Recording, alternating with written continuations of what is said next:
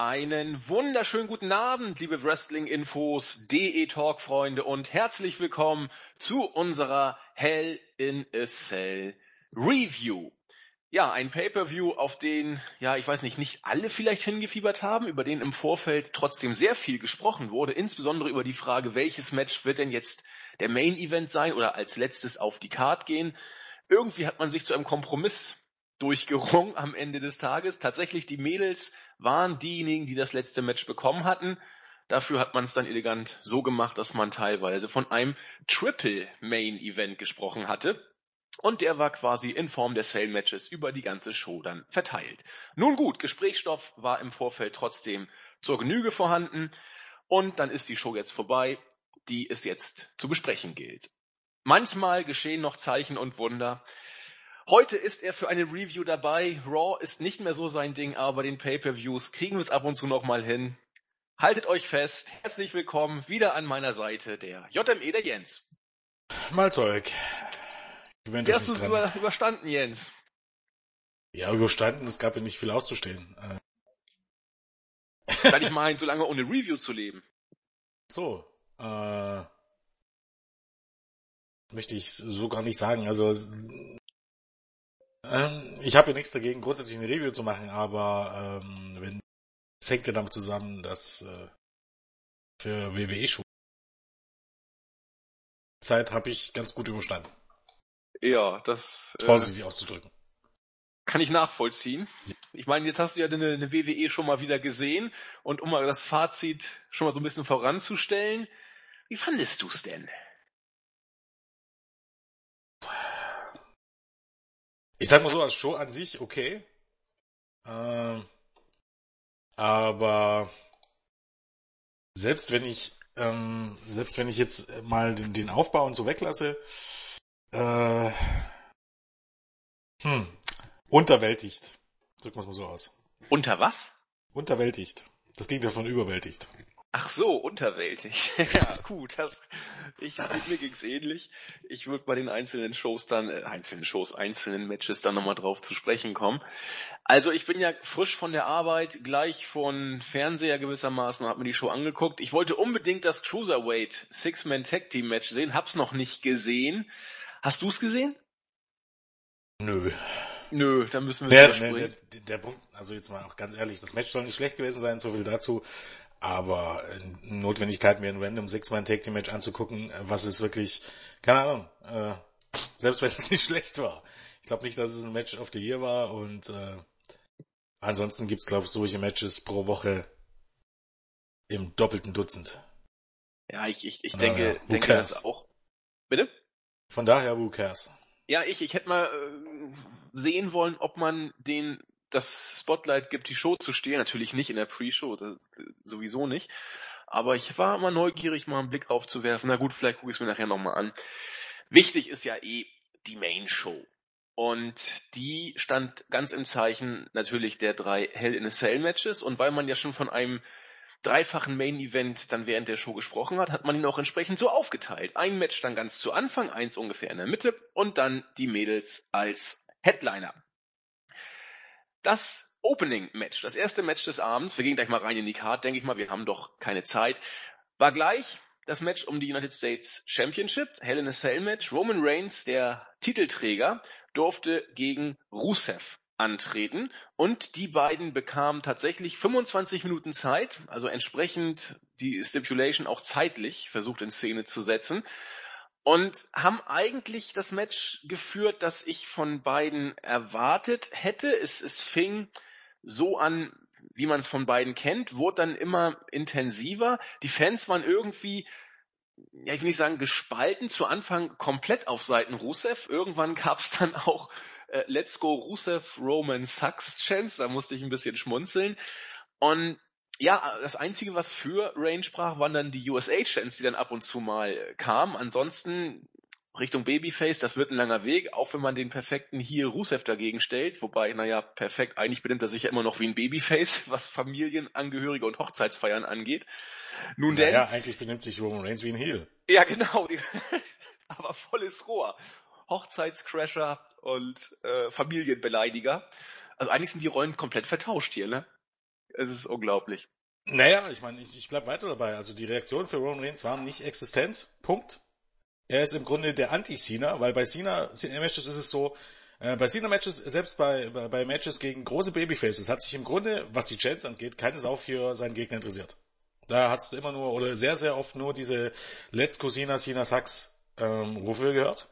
Was ja in dem Sinne jetzt nicht unbedingt für den Gegner spricht. Bei Roman Reigns ist es genau andersrum. Roman genau. Reigns ist für die meisten offensichtlich so interessant, dass sie noch nicht mal Roman Reigns Sucks oder Reigns Sucks chanten, sondern die haben gechantet Let's go Rusev, Rusev Sucks. Und jetzt mal abgesehen von den USA-Chants, die, äh, ja, okay, die kann man mit, mit viel Wohlwollen kann man die Reigns zugute führen, aber ansonsten erstaunlich. Erstaunlich, wie dieser Mann weiterhin null over ist. Da braucht mir auch niemand was anderes erzählen. Und ähm, ich finde es ja immer eigentlich, eigentlich faszinierend, wie selbst auch Leute bei WWE sagen, dass das alles gar nicht so sind. Und es sind, Big Show war es jetzt erst kürzlich, ich glaube, es sind nur ähm, ganz wenige Smart Marks, die Reigns nicht mögen. Und ansonsten zieht er wie Bolle oder so. Habe ich jetzt was verpasst? Sind irgendwie reißen diese, diese 30.000 Smart Marks reißen die einfach bloß praktisch von Woche zu Woche von TV-Show zu TV-Show. Über die ganze Welt verteilt quasi. Sitzen also bei den Shows immer die gleichen Leute, dass man das so auf den Punkt bringen kann. Also die Leute, die Roman Reigns mögen, gehen offensichtlich äh, nur sehr wenig zu WWE-Shows, habe ich schon das Gefühl. Ähm, und ansonsten Roman Reigns, Astreiner, Heel, Rusev, Astreiner Babyface. Kein triftigen Grund, Roman Reigns zu bejubeln. Auch in seinen Interviews nicht, die er da so führt. Ich hatte da noch ein Stück gesehen von den Interview danach hier bei Talking Raw oder so. Äh, also für mich, für meinen Teil, äh, vollkommen unsympathisch der Mann. Ja, Sorry, deswegen war noch die Reaktion so, wie sie waren, wie du ja. es gesagt hast. Also ich finde ich finde nicht, dass er ein schlechter Wrestler war und ich fand das, das Match auch ähm, stellenweise gut, aber als Charakter oder als Person Roman Reigns komplett unsympathisch. Ja, du hast es schon gesagt, das Match war stellenweise gut, gehe ich mit. Ich würde hier auch so im, im, Bereich von drei Punkte, vielleicht drei, ein Viertel ungefähr geben, kann man wohl machen. Die beiden haben wirklich, haben es gut gemacht, muss ich sagen. Die haben die Stipulation äh, ausgereizt. Ähm, Kendo Sticks, das ist ja quasi die äh, bevorzugte Waffe, die, die gerade Reigns in dem Käfig ansetzt. Ich frage mich immer, wo Reigns Schmerzen spüren soll, wenn er mit seinem, wenn, wenn Rusev mit dem Stick da Reigns auf seinen Panzer steht. Da kommt doch überhaupt nichts durch, letzten Endes. Solche Geschichten. Aber sonst hatten wir äh, eine Stahltreppe, das war relativ mit Impact. Ähm, Stahlkette wurde nachher auch beim, beim zweiten Accolade zum Einsatz gebracht.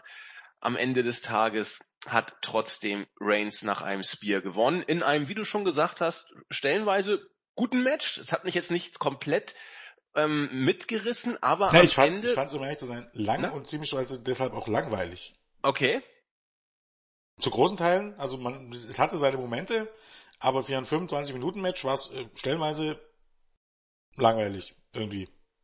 Was aber auch damit zusammenhängt, ähm, ich meine, äh, das war noch halbwegs aufgebaut, aber es ist halt, bei sowas ist es schwierig, mit irgendjemand mitzufiebern, muss man ja ganz ehrlich sagen ne, aufgrund des eben des miesen Aufbaus. Aber was heißt des miesen Aufbaus, aber aufgrund dieser dieser Unfähigkeit wirklich äh, packende Storylines zu erzählen. Ne? Also wenn wenn du nicht mehr im Grunde weißt, wer das Babyface und wer der Heel ist, weil sich das Babyface benimmt wie der letzte Arschloch. Wobei man sagen muss, es gibt hier noch und dafür werde ich sicherlich viel Hass kassieren. Es gibt noch ein Babyface, was von vielen gemocht wird, was noch viel schlechter ist als Roman Reigns. Was aber mit kommen wir dann später noch dazu. Ähm, macht es halt auch ein bisschen unmöglich, da wirklich jetzt so, so mitzufiebern. Und es ist halt, ähm, ich finde auch die Hell in the Cell Stipulation, die hat in den letzten Jahren komplett an, an Bedeutung, an Relevanz verloren. Äh, erstens aus dem Grund, du kannst ähm, wirkliche Hardcore-Matches bei WWE nicht mehr zeigen. Es ist einfach so, die, die, du hast ein paar nette Spots mit dabei, aber dafür brauchst du kein Hell in the Cell Match. Wirkliche brutale, verbissene Hell in the Cell Matches gibt's einfach nicht mehr. Kannst du nicht mehr bringen.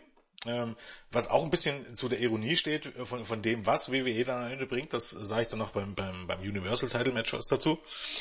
Ähm, und ansonsten gibt's ein Hell in a Cell Match oder die meisten Hell in a Cell Matches, bis auf wenige Ausnahmen im Jahr, wie beispielsweise bei WrestleMania ist es ja, äh, gibt's sie immer im Oktober. Und zwar nicht, weil das irgendwie eine logische Konsequenz aus den Storylines ist, sondern weil Oktober ist.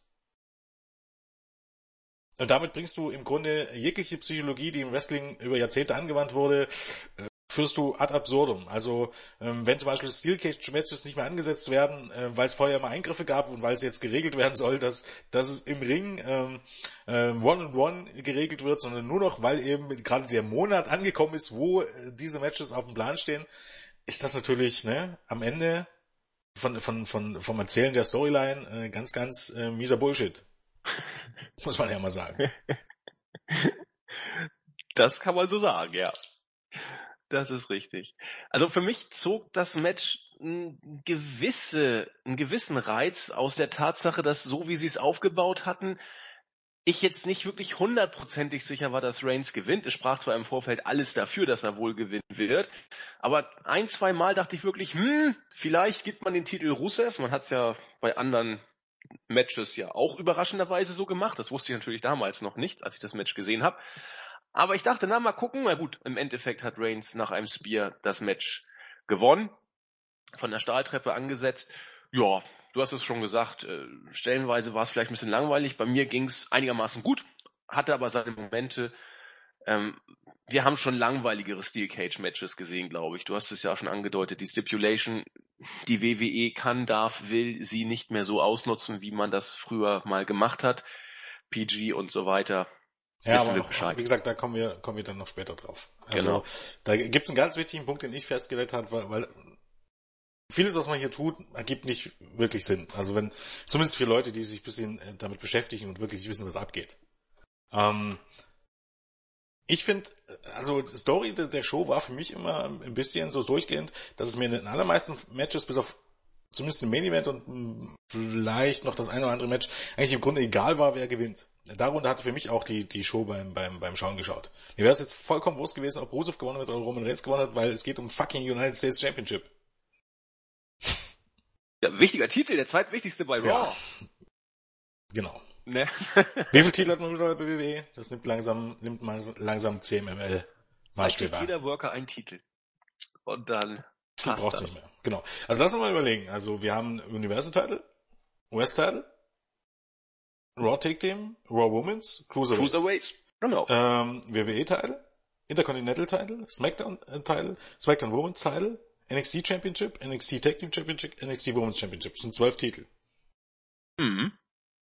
Wie gesagt, das sind man von den 30 Titeln CML, man ist auf dem besten Weg. Ich bin ja relativ sicher, ähm, ähm, entweder die Cruiserweights werden in einem halben Jahr wieder verschwunden sein, oder es gibt dann auch bei SmackDown so einen Titel. Ja, so wie du sie bookst im Moment, die Cruiserweights, dafür oh, wird's kritisch, möchte ich sagen. Ja. Ach, na gut. Wir kommen ja auch noch zu den Cruiserweights. Ja, zunächst gab Backstage-Segment. Tom Phillips interviewt Kevin Owens, der sich ein bisschen über Seth Rollins äußert. Äh, viele Worte werden heute auf Rollins zutreffen. Gewinner wird nicht dazugehören. Okay, das muss eben mal so kommen. Dann kamen wir zum zweiten Match des Abends. Einigen schwante schon Böses, als man die Fehde mit Bailey und Dana Brooke gestartet hat. Sie war auch über weite Strecken kein steter Quell der Freude. Absolutes Lowlight letztes Woche, letzte Woche die Raw-Ausgabe, wo es für das Armdrücken-Wettbewerb Boring und This is Stupid Chance gab. Ach ja, Bailey vom, vom Himmel mittlerweile auf den harten Boden der Main-Roster-Realität zurückgeholt. Und da war natürlich die Gefahr auch groß, dass man zumindest befürchten musste, dass sie vielleicht gegen Dana Brooke sogar verlieren könnte. Man hat mit Dana ja, wenn man den Worten von Vince oder den Gerüchten glauben darf, wonach Vince mit Dana noch ein bisschen was vorhat, musste man schon zweifeln, ob man nicht vielleicht sogar Dana zugunsten von Bailey äh, in höhere Regionen pusht. Am Ende des Tages hatten sie ein 6,5 Minuten Match, das Bailey nach dem Bailey to Bailey dann auch gewonnen hatte. soll man jetzt sagen, Entwarnung für Bailey oder ist es eigentlich egal, weil irgendwie äh, ist sie da und äh, ist einfach nur da? Naja, ich meine, es ist ähm, bezeichnet in dem Sinne. Also Bailey ist ein bisschen der weibliche ähm, Sami Zayn und das ist äh, das, was ich auch schon angesprochen habe, äh, wenn mich jemand gefragt hat, warum ich keine WWE-Shows mehr schaue, ähm, dass man es ähm, wie man es macht, also es ist ja auch eine Art von Talent, muss man ja sagen. Im Main-Roster äh, sitzen so fähige Leute, die es äh, tatsächlich drauf haben, dass jeder, der in diesen Shows auftaucht, meilenweit nach unten gezogen wird. Niemand von diesen Leuten, die in dem Main-Roster auftauchen, werden auf ein neues Level äh, gestellt. Die größten Stars sind die, die im Grunde nie da sind, also die nicht zu sehen sind, weil sie eben nicht runtergezogen werden können. Und dementsprechend, weil die Storys so beschissen sind, weil das Booking so beschissen ist, stirbt jeder noch so gute Babyface hier einen grausamen Tod. Was auch damit hängt, dass trotz allem bei WWE gewisse Leute, wer auch immer das sein mag, ein äh, unfassbar schlechtes, ähm, schlechtes, schlechten Blick für Talente haben. Denn wer irgendwas, auch nur irgendwas in Dana Brooke sieht, der sollte seinen Job bei WWE sofort feuern. Diese Frau kann gar nichts. Punkt. Ich finde. Und wenn die Tat, und wenn, ja, süß ist auch das letzte Attribut, was mir, okay, das, das ist irgendwie Geschmackssache, aber bei Dana Brooke ist auch süß das letzte Attribut, was mir einfällt. Muss ich ganz ehrlich sagen. Aber das ist ja Geschmackssache, von daher lassen wir das mal so stehen.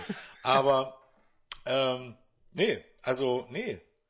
Also wer Heal daraus zieht, aus der Tatsache, dass man im Grunde gar nichts kann, und dass, dass, dass es tatsächlich irgendwelche Leute gibt, die glauben, dass man Dana Brooke, ähm, oder die glaubt, dass man Dana Brooke mit einer Fehler gegen Charlotte zum Top-Babyface oder zum Babyface hören kann.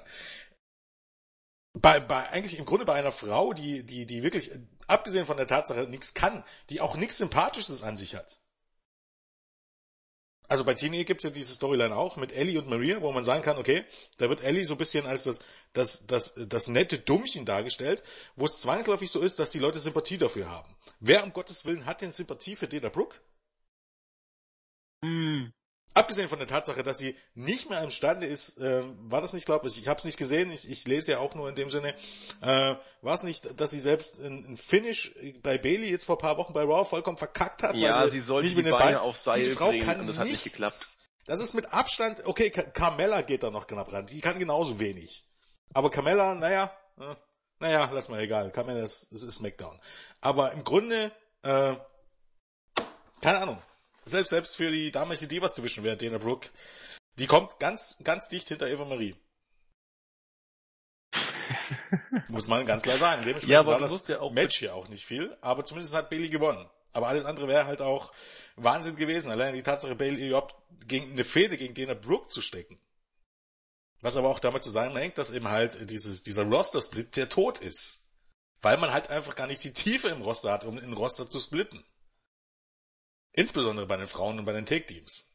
Hätten wir mal lieber die Frauen und die Tag Teams in einer Division gelassen, wa? Ja, oder diesen Split einfach sonst wo hingesteckt und einfach dafür gesorgt, dass SmackDown nicht eine vollkommen belanglose Show ist. Es gab nämlich, um SmackDown Bedeutung zu verleihen, war es nicht notwendig, einen, einen Split herbeizuführen. Nee. Auch das lag nur an der absoluten Unfähigkeit dieser Leute, die da ähm, diese Shows bucken. Die aber irgendwie damit durchkommen. Das ist ja eigentlich das, das, das bewundernde Sache. Irgendwie kommen sie damit durch. Also es, es stimmt ja auch noch wirtschaftlich, trotz, trotz allem noch, weil man auch da äh, immer in der Lage ist, den, den Anlegern die Taschen voll zu hauen. Ähm, ich meine, müssen sie ja als Aktien, Aktiengesellschaft so lassen, da muss man immer das Positive raussuchen, selbst und, und das Negative unter dem Teppich kehren. Das kann man denen auch nicht vorwerfen. Aber ähm, erstaunlich, wirklich erstaunlich. Ja, du hast die neuesten Quartalszahlen gebracht, das, das Network steht immer noch ordentlich da. Ne? Und jetzt kommt die Zeit, wo es ein Ja, bisschen kritischer wird, aber das wird auch eine schlimme sagen, weit Prognose von dem werden. entfernt, was man irgendwann mal äh, prognostiziert hat. Ja. Es, es ist nur noch China übrig. China ist absolut kein Wrestlingland. Die eine Hausshow, die man in, in China hatte, war nicht mal ausverkauft. Tut also nicht zu Sachen, ob dort, ähm, weiß ich wie viele Milliarden Menschen wohnen. Die Me Menschen müssen sich halt auch für Wrestling interessieren. Und das tun sie halt nicht. Dementsprechend gibt's nur noch China. Also es gibt, ähm, natürlich, wenn man jetzt sagt, ja, wenn wir nur 0,1% aller Chinesen zum Network machen, ja, wird man aber nicht. Ne? Das ist graus, graus alte Theorie. Also soll heißen, okay, dann ist es ähnlich wie in Indien, wo man vielleicht so 20 Abon 1000 Abonnenten hat oder so. Br- Bringt am Ende nicht das große Ding. Also zu, eigentlich wollte man zu diesem Zeitpunkt schon bei zwei bis drei Millionen Abonnenten sein. Das kann man sich getrost in die Haare schmieren. Ich meine, wenn man es realistisch sind, bei ein- 1,5 Millionen oder was man so hat im Durchschnitt im Jahr, damit kann man grundsätzlich gut leben. Natürlich, äh, ne, wenn man aber vorher das große Maul hat und den Anlegern sonst was verspricht, dann rächt sich das. Und ich glaube auch am Tag, nachdem man die Geschäftszahlen bekannt gegeben hat, ist, ist äh, die Aktie wieder um einen Dollar eingebrochen. Also obwohl die Zahlen an sich gut waren. Aber was eben damit zusammenhängt, auch, auch das ist ja wieder ein Punkt. Im Grunde, alle Indizien dafür, Zuschauerzahlen ne, und so weiter und so fort, gehen eigentlich ein bisschen bergab. Ne? Jo. Man nimmt aber trotzdem mehr Geld an, weil man die Fans, die man noch hat, die schröpft man bis zum Ende. Ja, aber äh, das ist irgendwann auch nicht mehr erfolgreich die Hausshows in Deutschland für eine vollkommen belangende Hausshow, wo man die vorher noch die, die Taschen voll lügt, wer da kommt oder nicht, wobei so mit, mit so einem Roster-Split ist es vielleicht nicht mehr ganz so schlimm, aber wir kennen ja die, diese guten alten Spielereien in den letzten Jahren, ne? John Cena bis kurz vor Schluss angekündigt, ne? Und dann eiskalt gestrichen. Und die Leute sind aber trotzdem immer so dumm und bezahlen über 100 Euro für eine belanglose Hausshow. Ja, Tim Wiese gibt sein In-Ring-Debüt. Das wird sogar ich sehen wollen. Ab nach München, Jens. Ja. Nein. Nein. ja, aber um mal da mal ganz kurz einzugrätschen. Du hast das, finde ich, sehr schön gesagt. Ähm, die Ratings gehen deutlich nach unten, die TV-Ratings. Aber die Fans, die man hat, die schröpft man ganz gut. Aber ich glaube, dass das irgendwann in sich zusammenbrechen wird, weil auch die Die Hard Fans haben irgendwann keinen Bock mehr. Da bin ich mir sicher. Und wenn dann keine neuen dazukommen und die Die Hard Fans sagen, danke, jetzt mache ich mal ein paar Jahre Pause, dann könnte es auch für Herrn McMahon irgendwann eng werden. Also ich sehe das jetzt nicht so rosig, wie die WWE es gerne hätte. Auch wenn die Network-Abo-Zahlen nach wie vor, du hast immer so schön gesagt, ab 1,1 Millionen hat man Break-Even, ab 1,5 ungefähr verdient man so viel Geld wie bei den herkömmlichen Pay-Per-Views damals, ist man networktechnisch voll im Soll. Aber die Basis ist das Problem, die TV-Quoten. Und da ist man nicht im Soll. Alles andere als das. Ja, auch, auch da gibt's ja, um jetzt mal das kurz auszuhören, auch da gibt's ja immer das Ding, ja, Network oder so, also USA Network und die anderen Fernsehsender gehen ja alle steil bergab, die Quoten und so. Ähm, wer sich damit beschäftigt, der weiß, in, in den letzten zwölf Monaten ist, ähm, ist der Schnitt, also im Kabelfernsehen, ne, der, Zuschauerverlust, der lag bei, ich glaube, sechs Prozent und äh, Raw hat 14 Prozent verloren. Da merkt ja. man ja schon ein bisschen, ne? dass da irgendwie äh, eine gewisse Diskrepanz da ist, dass Raw irgendwie mehr Zuschauer verliert aus irgendeinem Grund, ähm, als ähm, das im Schnitt ist bei, beim, bei, den, bei den Zuschauern, die, die jetzt keinen Fernseher mehr schauen.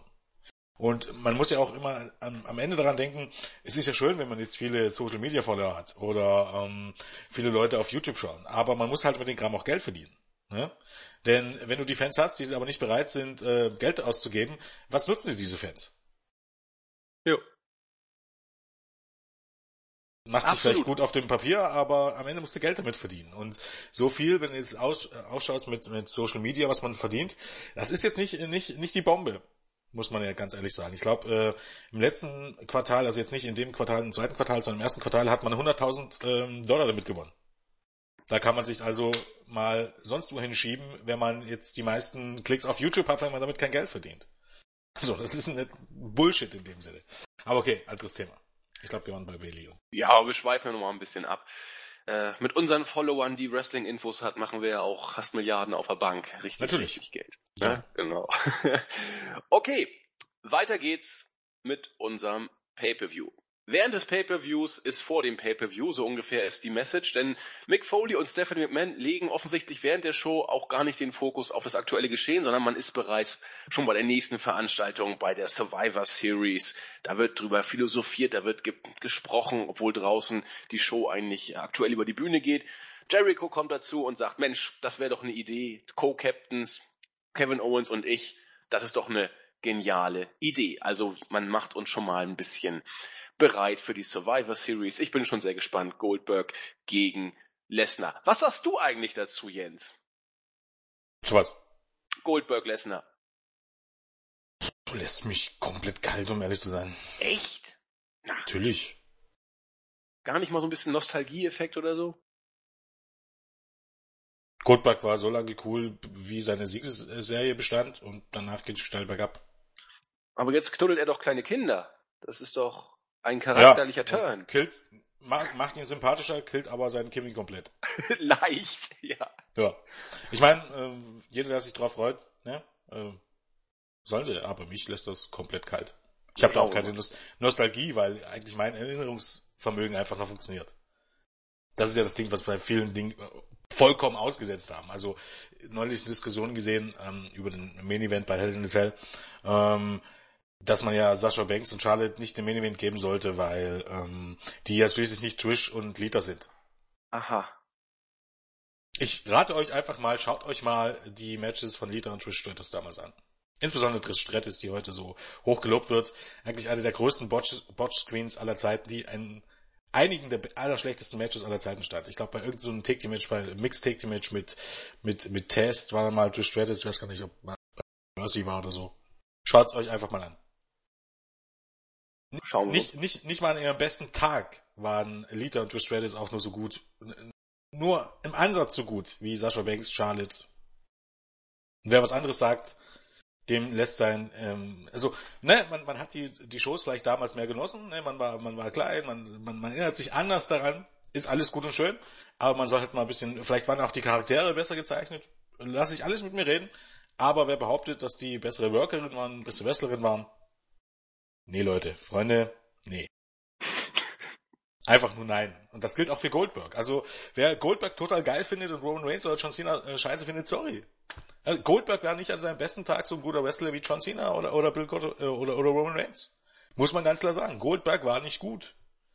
Er war so lange gut und, und da war er auch wirklich gut, weil er, ähm, er musste nicht reden, er sollte nicht reden. Er hat einen sehr, sehr coolen Entrance, er hat ein sehr, sehr cooles Stream, er kam rein, hat seine, Leute, hat seine Gegner in den meisten Fällen in ein paar Sekunden gekillt und ist wieder gegangen. Das ist das, was Goldberg ausgemacht hat. Nichts anderes. Und dass das nicht mehr funktioniert, wenn du ihn in lange äh, Metze steckst, er Promos halten wird und so, hat schon in die Jahre 2003, 2004 gezeigt. Die jetzt, dieser WWE-Run war jetzt nicht unbedingt erfolgreich, muss man jetzt ganz ehrlich sagen. und ähm, die Promo, die es jetzt bei Raw gab, die soll gut gewesen sein. Glaube ich auch, weil halt Goldberg im Grunde äh, ne, der Privatmensch Goldberg war. Das ist richtig. Aber ähm, wenn du den jede Woche bei Raw einsetzen würdest und jede Woche lange Matches äh, zeigen lassen würdest, so wie es alle anderen Worker tun müssen, und lange Promo halt, äh, halten lassen würdest, so wie es alle Worker tun müssen, dann hätte dieses, diese, dieser Jubel und dieser Nostalgie-Effekt, der wäre relativ schnell weg. Was ist das, was ich am Anfang schon sagte? Denn die größten Stars sind immer die, die du lange nicht mehr gesehen hast. So sieht's aus. Und Aber deswegen hat's mit ihm auch geklappt. Zumindest bei dieser One-Night-Only-Geschichte. Mal gucken, wie es morgen aussieht. Nee, ich glaube, doch, morgen, sich, morgen ist er da. Wenn man ihn jetzt wieder eine lange Promo, also normalerweise ist es ja ganz äh, simpel, lässt ihn rauskommen, lässt ihn eine Runde drehen, lässt, keine Ahnung, äh, Jinder Mahal rauskommen, äh, Spear und fertig und lässt ihn wieder gehen. Weißt du, so, so quasi einmal mhm. in den Ring laufen, währenddessen äh, äh, Mahal einen Spear verpassen und wieder gehen. Dann ist das ein voller Erfolg, weil mehr musst du nicht tun. Ähm, mal zurück zu dem, zu dem Backstage-Segment hier. Also Chris Jericho äh, ist in dieser Rolle natürlich großartig und er ist ein großartiges Comedy-Talent. Ähm, alles gut und schön, aber wie peinlich wirken denn Mick Foley und Stephanie McMahon?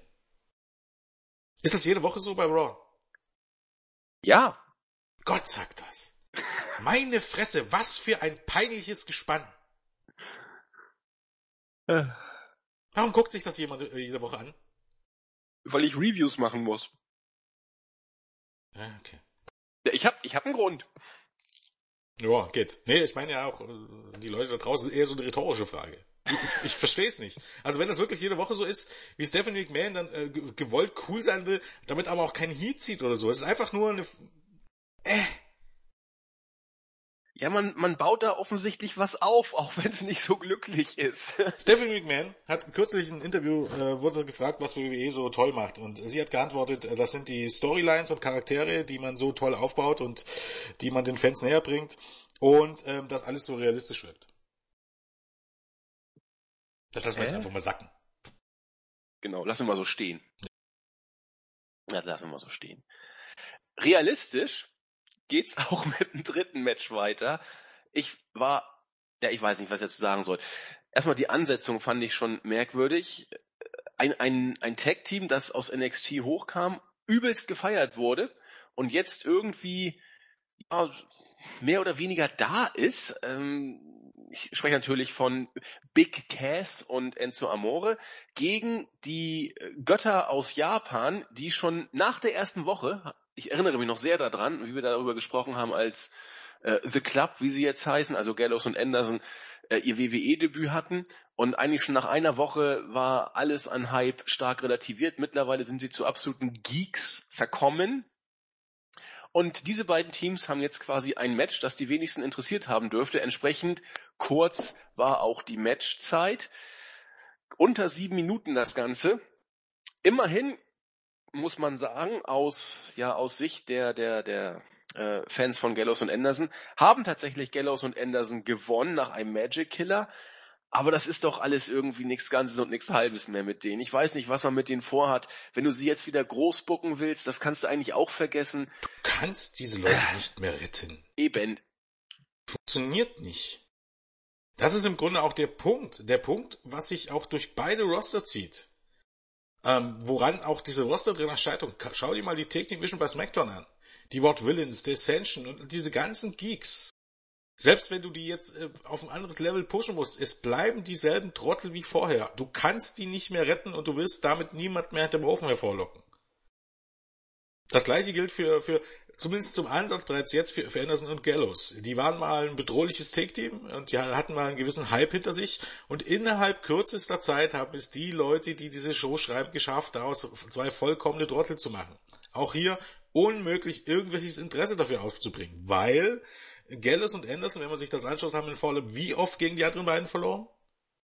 Da fällt kurz ein, hatte Claudio gestern gepostet bei uns im, im WhatsApp-Chat, ähm, wie hieß dieser Comedian? Luke Mockridge oder so? Der hat einen kleinen Jungen gefragt, woher der Begriff 50-50 kommt. Ja. Und der Junge hat geantwortet Wrestling. ja, stimmt. Ja, die Antwort ist richtig. 50-50 Booking sorgt nicht dafür, dass irgendjemand zum Star wird, sondern dass alle zu Losern werden. Niemand würde sich Main Events äh, von im Boxen oder MMA angucken, äh, mit, wenn alle eine Siegrekord von 50-50 hätten. Ne? Genau. Ähm, und hier ist es einfach so, ja, ganz nett, dass die beiden gewonnen haben, aber am Ende vollkommen irrelevant, weil sie wahrscheinlich jetzt irgendwie demnächst wieder verlieren werden gegen die beiden, ähm, weil sie vorher absolut der Lächerlichkeit preisgegeben wurden, weil sie innerhalb von einer Minute oder von zwei Minuten verloren haben, keine Ahnung wie es war. Ich habe es auch nicht gesehen, das sind ja auch Matches, die muss man sich nicht angucken. Wenn Carl Anderson in unter zwei Minuten gegen Enzo Amore verliert, dann war scheiße. Dafür muss ich nicht das Match gesehen haben. Und ich muss ja ganz ehrlich sagen, größter Heal für mich bei der ganzen Show waren, äh, waren am Ende für mich die Fans. Auch so ein ganz großer Kritikpunkt, den ich gestern gesehen habe, ähm, weil die Fans und auch diese sogenannten Smart Marks, also im Grunde wurden die von, von WWE mittlerweile so erzogen, dass es erschreckend ist. Soll ich sagen, warum? Also jetzt mal abgesehen von der Tatsache, dass eben dieses typische, wir mögen jetzt hier die Heels viel mehr als die Babyfaces oder so. Jetzt mal ganz ab, abgesehen davon. Ähm, auch vielleicht so eine Sache, die, womit ich mir keine Freude machen werde.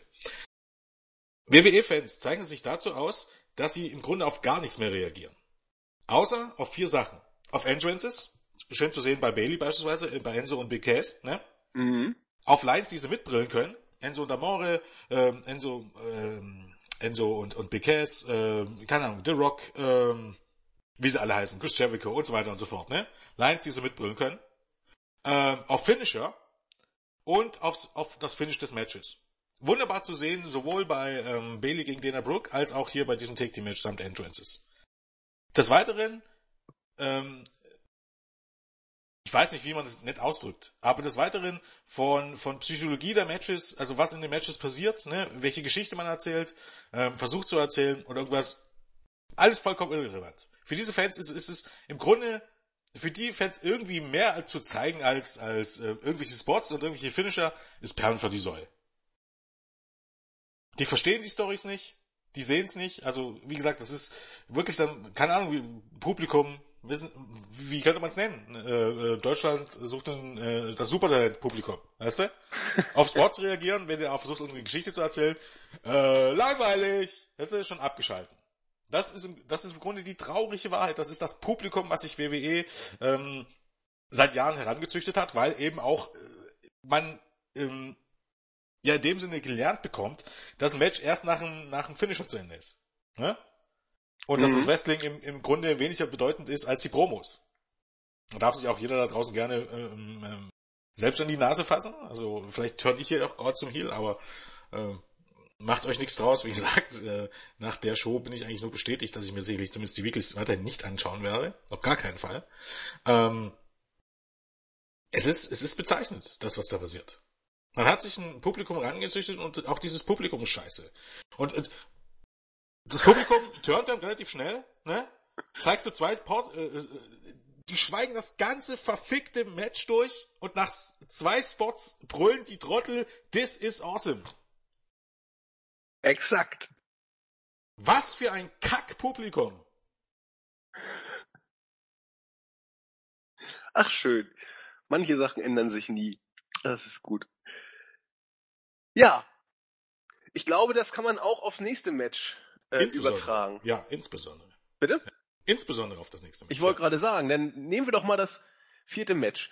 Die WWE Universal Championship als zweiter von drei Main Events in die Mitte der Card geklatscht. Oder positioniert, pardon. Hell in a Cell Match, logisch.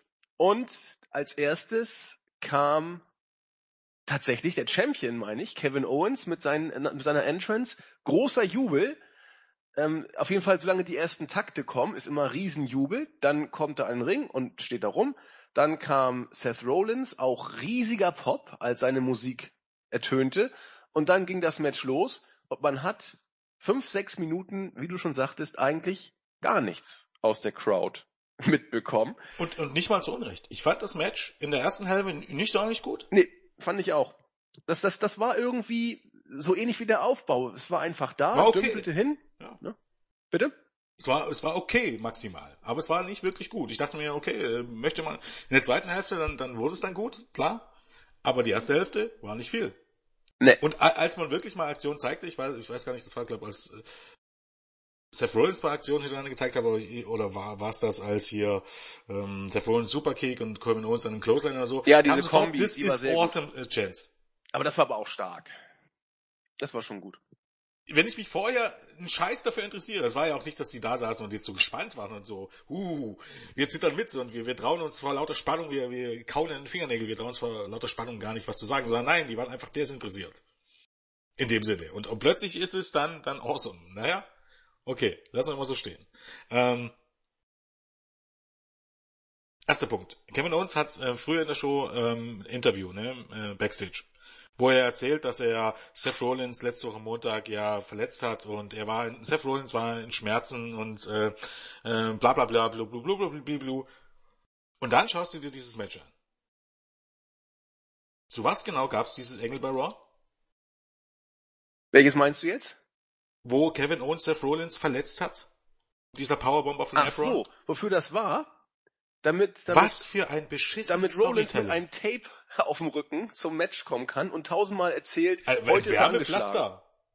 Ein Werbepflaster hilft nicht gegen Verletzungen. Also zumindest nicht in dem Sinne. Wurde uns so verkauft. Und zählt null.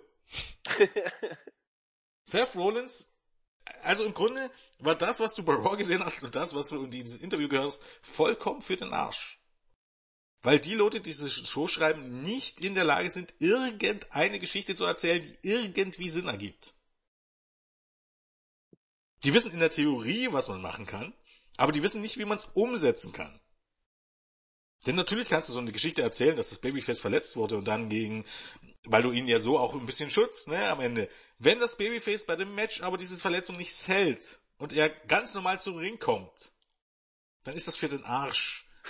Kommen wir jetzt dazu, schlechteste Babyface äh, der ganzen Show, weit vor Roman Reigns, Seth Rollins. Was für ein unsympathisches und arschlochartiges Babyface ist bitte Seth Rollins? Habe ich irgendwie was verpasst, dass er jetzt jede Woche in seinen Promos sagt, wie er die RV-Titel stören will, weil, weil Kevin Owens ja alles geschenkt bekommen hat, während er sich alles erarbeitet hat? What the fuck? Absolut. Eigentlich hat er sich gar nicht geändert. Er sagt immer noch das Gleiche, nur jetzt. Äh nee, er lügt. Ja, jetzt er lügt und die Leute sind genau, aber so bescheuert offensichtlich. Die, die, die, die Fans outen sich als so bescheuert in dem Sinne, ne, muss man ja fast so sagen, indem sie ihn dann tatsächlich das Babyface annehmen. Ich meine, es hat andere Gründe, weil er wurde schon auch als Heel bejubelt.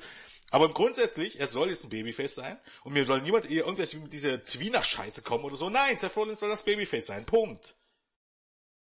Und er versucht uns jetzt zu erzählen, dass er sich alles erarbeitet hat, während ja Kevin Owens äh, alles geschenkt bekommen hat.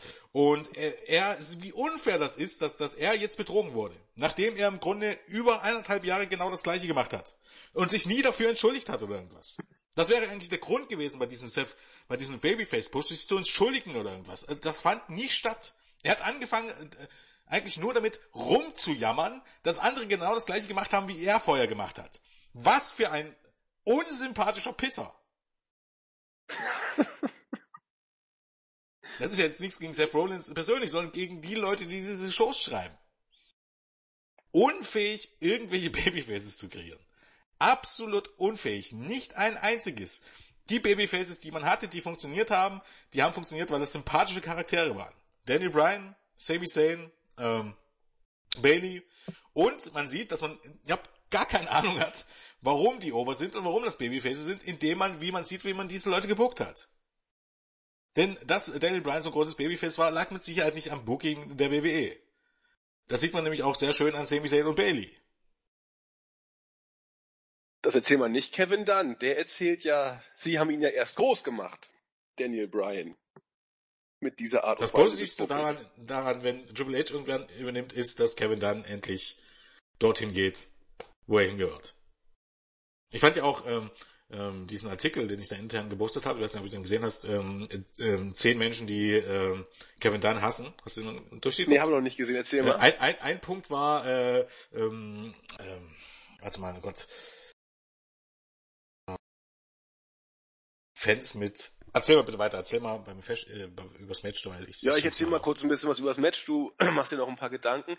Also wie Jens schon gesagt hatte, es fing eher behäbig an, wurde dann äh, mit zunehmender Matchdauer immer intensiver. Zum einen äh, gab's relativ stiffes Worken von von Kevin Owens gegen Rollins, der immer gut eingesteckt hat. Äh, ein, zwei krasse Moves, insbesondere dieses Kopf voran gegen Skitter wo Owens dann Rollins gegens, gegen den äh, Käfig schmiss. Äh, Cannonball zuerst in die Ecke, dann auch äh, gegen den Käfig selbst, der sah auch nicht übel aus. Ähm, die Sequenz mit den Kicks, Clotheslines und wo vorher beide aus dem Finisher äh, rausgekommen sind und das gekontert haben, hat Jens bereits auch schon erwähnt. Und nicht zu vergessen der Suplex äh, auf den Apron gegen Owens. Das war schon alles äh, nicht schlecht, bis dann die intensive Powerbomb ähm, gegen Owens kam, den wo Rollins ihn dann gegen alle Regeln der Schwerkraft sozusagen doch noch äh, justieren konnte und durch die beiden Tische schmeißen konnte. Soweit, so gut. Dann kam natürlich das Booking der WWE zum Tragen. Owens sprüht mit einem Feuerlöscher durch die Gegend, trifft dabei aus Versehen, so sah es aus oder sollte es aussehen, den Referee. Der musste dann raus, der Käfig wurde geöffnet und Jericho hüpfte herein.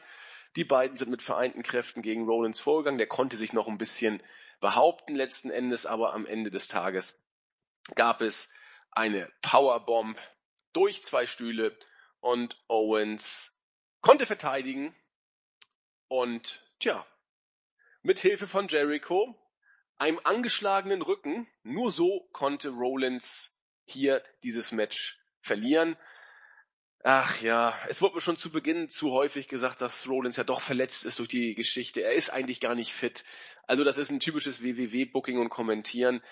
Äh, ja, Owens ist weiterhin Champion, illegalerweise hoch 10, wer drauf steht. Das Match war am Ende gut, also war richtig gut, aber so überragend ist der Funken bei mir dann auch nicht übergesprungen, weil es dafür zu Anfang etwas zu mau anfing und auch für mich zumindest nicht diesen überraschenden Faktor hatte im Endeffekt. Im Gegenteil, es war WWE Overbooking in Anführungszeichen. Ja, aber im Großen und Ganzen war es, was ich dreieinhalb, drei, drei Viertelsterne kann man schon geben, weil das Ende richtig, richtig stark war. Aber jetzt hat Jens, glaube ich, was über den Artikel gefunden. Nee, habe ich noch nicht. Ich bin immer noch am Suchen. Ich weiß gar nicht. Ich bin jetzt im richtigen, äh, im richtigen im Thread, aber ich finde es nicht. Naja, egal. Oh, egal. Ähm, erster Punkt, den ich noch sagen wollte, ist Kommentatoren, weil du es erwähnst. Ja. Gott. Ich hatte auch den Eindruck, dass die noch schlechter geworden sind. Die, ja. Ich mir regelmäßig gucke. Die erzählen auch Cole Graves. Alle zusammen. Die alle wieder sind das Schlechteste, was es wirklich im Wrestling-Business gibt. Ich, mir fehlt niemand ein, der schlechter ist. Die ganze Show über hauen sie dämliche Phrasen und dämliches ähm, WWE-Vokabular raus. Ununterbrochen. Jede Phrase wiederholt sich in der immer genau der gleichen Stimmlage, die irgendwie so äh, äh, Spannung oder oder ähm, Excitement ähm, ähm, verbreiten soll. Tut sie aber nicht. Kein Stück. Und äh, schon, schon nach paar Minuten hatte ich eigentlich das Bedürfnis, auf lautlos zu schalten oder mir irgendwie Carsten Schäfer oder so reinzuholen. Oh Gott! Du ganz ehrlich. Starker Tobak. Für mich persönlich wer, wer der Meinung ist, dass, dass die deutschen Kommentatoren scheiße sind, jetzt mal abgesehen von der Tatsache, dass, dass ich immer ähm, äh, in die Promos reinquatschen. Das ist ja ein Punkt, den ich durchaus verstehe, weil was natürlich absoluter Quatsch ist. Aber was jetzt das eigentliche Kommentar, äh, Kommentieren der Matches angeht, so scheiße kann Carsten Schafe gar nicht in seinem Leben gar nicht mehr werden, dass der schlechter wird als, äh, als Cole, JBL, äh, David Atanga vor allen Dingen und wie sie alle heißen. Die sind nämlich alle ganz, ganz, ganz gruselig. ähm, ja, zum Match noch. Wie gesagt, die erste Hälfte war ähm, mäßig, ähm, war okay, sagen wir so. Die zweite Hälfte wurde dann besser, auch wenn es natürlich wieder typisches Overbooking in dem Sinne war. Aber ähm, ja, der Spot mit den zwei Tischen, der, der, der hat sehr, sehr gut funktioniert und sieht natürlich auch immer toll aus, sowas. Muss man aber ganz klar sagen, im Grunde ähm, äh, komme ich auch jetzt noch einen so wichtigen Punkt, auch wenn wir jetzt wieder ein bisschen abschweifen. Äh, dieser Spot, den man dann so hatte, ne, also wenn man jetzt mal drüber nachdenkt, äh, warum war dieser Spot jetzt spektakulärer, als wenn er einfach nur unten hinten stehen lassen? Denk darüber mal nach. Also gut, war er nicht. ne? Um jetzt mal die Antwort vorwegzunehmen. äh, eigentlich war dieser Spot wesentlich, wesentlich unspektakulärer oder ungefährlicher. Unspektakulärer, nicht spektakulärer war sicherlich der Spot und war ein guter Spot, ne? nicht das total verstehen, aber wesentlich gefährlicher war dieser, dieser Falcon Error auf den, auf den Ringrand. Ne? Ja, ja. Und das hat mich dann auch ein bisschen dazu gebracht, ähnlich wie es jetzt beim SummerSlam war. Ne? Es ist nicht okay zu playen, weil es ist nicht PG und ähm, es ist gefährlich. Und wenn es aber versehentlich passiert, dann ist es okay. Und dann fangen wir einfach an, äh, Brock Lesnar richtig draufhauen zu lassen und die Leute auf die harte ähm, Tour zum Blut zu bringen. War gegen Undertaker so, war gegen Randy Orton so, weil ähm, dann kann man sagen, okay, Bläden ist barbarisch, das zeigen wir nicht, aber wenn es aus Versehen passiert und nur die Smart Marks mitbekommen durch, durch, äh, keine Ahnung, durch ein äh, WON und so weiter, dass das mit Absicht war, macht das nicht so viel. Ne? Zeigt eigentlich im Grunde, dass äh, WWE eine große Blase ist und die Leute, die sich außerhalb dieser Blase befinden, sind halt auch eigentlich im Grunde auf ihrer Seite Marks. Und ähnlich ist es so bei den Spots. Man zeigt keine gefährlichen Spots mehr, ne? Ähm, weiß ich nicht, von der Leiter durch den Tisch fallen oder so, in, in der Mitte des Rings, also wenn in der Mitte des Rings eine, ein Tisch steht und du fällst von der Leiter dadurch oder so, weil es gefährlich ist und weil alle denken, die draußen sind, es ist gefährlich, ne? Zeigst es nicht mehr, weil es nicht PG. Äh, okay. Lass mal immer so stehen. Du zeigst aber jetzt solche, solche Sachen wie ähm, diesen, diesen äh, Suplex auf den Apron oder die generelle Aktion auf dem Apron. Warum zeigst du die? Weil die Smart Marks, die sich damit beschäftigen, wissen, dass das außen drumherum die, härteste, die härteste Stelle am Ring ist. Und nur die wissen das. Bringt also gewisses Hardcore rein, ne, wenn man so möchte. Weil die wissen es halt. Und, und das ist auch echt nicht ungefährlich. Weil ähm, Kevin Owens hatte schon vor Jahren äh, Rückenprobleme. Und nun äh, signalisierst du also nach außen hin, dass WWE PG ist und gar nicht mehr so gefährlich und auf die großen Spots verzichtet. Ähm, nicht mehr die ganz spektakulären, also ich meine, äh, Shane McMahon war eine Ausnahme, niemand anderes als Shane McMahon hätte man heutzutage von dem, von dem Käfigdach springen lassen, muss man ja auch dazu sagen, weil die McMahons sind die größten Stars der Shows, die dürfen das. Ähm, und nach außen signalisierst du PG und wir sind nicht mehr so gefährlich und nach innen herein machst du aber genau das Gegenteil. Die hm. Spots, wie diesen auf den Apron, der ist für Außenstehende, die das nicht wissen, wesentlich unspektakulärer. Denn nur die Hardcore-Fans wissen in dem Sinne, dass der Apron ja viel härter ist als das in der Mitte. Und deshalb sieht dieser Spot mit den beiden Tischen sieht wesentlich spektakulärer aus, den man hier gezeigt hat gestern, was ja auch gut ist und, und wesentlich ist aber am Ende wesentlich ungefährlich, also so wie es sein soll. Während es eher bei dem, bei dem Suplex auf dem Apron genau andersrum ist. Und da sieht man im Grunde, dass es bei einem PG nicht darum geht, äh, um die Gesundheit der Worker am Ende. Es geht darum, welche Außendarstellung dann hat. Oder was heißt PG? Aber mit, mit, mit diesen, diesen, wir zeigen jetzt nicht mehr so wenig Blut, äh, oder wir zeigen jetzt weniger Blut und, und das hat eigentlich was mit der Außendarstellung zu tun. Es geht nicht darum, die Worker zu schützen. Wenn man die Worker äh, schützen würde, dann würde man wieder aufs Bladen setzen. Weil es eben wesentlich ungefährlicher ist, als, als sich eine Gehirnerschütterung einzuholen, wenn ich von, von ähm, Brock Lesnar einen auf den Dates bekomme. Oder wenn ich äh, ähm, ganz normalen Suplex ähm, ähm, von, von irgendeiner Leiter nehme, auf den in Anführungsstrichen relativ äh, weichen Ring, als wenn ich so einen ganz normalen Suplex nehme auf den Apron, der hart ist. Also im Grunde riskieren die weiterhin die Gesundheit der Wrestler. Nur nach außen hin wird ihm das, das Gefühl vermittelt, dass es nicht so ist. Denkt darüber einfach mal nach. Aber ich meine, wie gesagt, trotz allem, äh, die Spots waren natürlich gut. Ähm, am Ende war das Match auch gut, war vielleicht sogar das, dann das beste Match des Abends. Ähm, auch hier litt für mich einfach darunter, dass es mir vollkommen egal war, wer gewinnt. Ne? Yep. In, in, in den besten Zeiten wäre es einfach so gewesen, es wäre mir egal gewesen, weil ich beide mag und ich mag beide auch auf einen gewissen Fall. Hier war es aber leider so, dass der Titel für mich nichts ausstrahlt. Der Titel ist für mich, für mich weiterhin wertlos. Ein, ein absolut künstlicher, künstlich geschaffener Titel im Gegensatz zum Women's Title, muss man ja dazu sagen, weil der Women's Title hat eine gewisse Tradition. Mir ist zwar auch bewusst, dass, dass auch neue Titel, ne, irgendwann waren jeder Titel mal neu und so eine Tradition muss aufgebaut werden. Man muss aber sagen, es zeichnet ja auch schon aus, wie dieser Titel denn eingeführt wurde. Ne? Okay, er wurde jetzt nicht wie der WHC-Titel Anno 2002 äh, Triple H geschenkt. Aber man muss sagen, so wie er herausgeführt wurde, man hat, macht ein Mini-Turnier und Seth Rollins steht automatisch im Finale, aus welchem Grund auch immer. Ähm, ist jetzt nicht unbedingt so ein Bombenstart gewesen für diesen Titel. Da hätte ich es tatsächlich besser gefunden, wenn man doch einfach Martin E. mal ähm, offensichtlich nochmal kopiert und irgendwie auch so eine, äh, weiß gar nicht, wie das hier ähm, Bound for Glory Series, so ähnlich wie das letztes Jahr hieß, als Matt Hardy dann ähm, den Titel vakantiert hat und, und dann gewonnen hat, als wenn das über Monate ging, wo man diese Monate überbrückt hat, ähm, weil man keine Shows aufgezeichnet hat ähm, ähm oder keine Tapings mehr hatte. Dann hat man ja die letzten Jahre, von, ich glaube von, von Oktober bis, bis Ende des Jahres 2015 äh, die Shows überbrückt mit diesem Turnier, was da über Monate lief dann hätte ich mir lieber sowas angeguckt. Erstens, du hättest die Shows gefüllt, du hättest Matches gehabt, die Bedeutung gehabt hätten, und du hättest wirklich eine lange Phase gehabt, in der du, in der die Leute sich für diesen Titel auf den Arsch aufgerissen hätten. Es wäre ein wesentlicher Startpunkt, ein besserer Startpunkt gewesen als dieser Titel jetzt. Und so hast du jetzt halt einen Titel. Dieser Titel ist nicht der WWE-Titel. Ähm, für mich machen zwei World-Titel das äh, Ganze generell wieder, ich konnte mich auch nicht für AJ Styles freuen. Weil du hast halt jetzt wieder diese gleiche Situation, du hast zwei World-Titel in einer fucking Promotion in der gleichen Gewichtsklasse, ne? Ähm, und im Grunde wird jeder da auf Dauer World Champion. Das ist ein Shit Besonderes. Es ist absolut nichts Besonderes mehr. Weil ja auch die Titel wechseln, wie, wie, keine Ahnung, in, in, in den meisten Fällen wie, ne, wie andere ihre Unterhosen siehe Women's Title. Es ist absolut nichts Besonderes mehr, wenn du zwei Wörteltitel hast und jeden, der den gewinnen darf. Ich meine, natürlich für Kevin Owens wird das am Ende ein großes Ereignis gewesen sein. Aber letztendlich, ne, wenn du, gerade wenn du so die Casual-Fans siehst, doch ein Shit darauf, wer diesen Titel hält. Und die werden auch äh, in dem Sinne auch dazu entzogen, dass es egal ist am Ende, wer diesen Titel hält, weil das nichts über den Main Event aussagt. Das finde ich auch ganz interessant. Ich glaube, Lance Storm hatte das mal bei Brian Alvarez im Podcast gesagt, ähm, dass er es ganz anders aufgebaut hätte.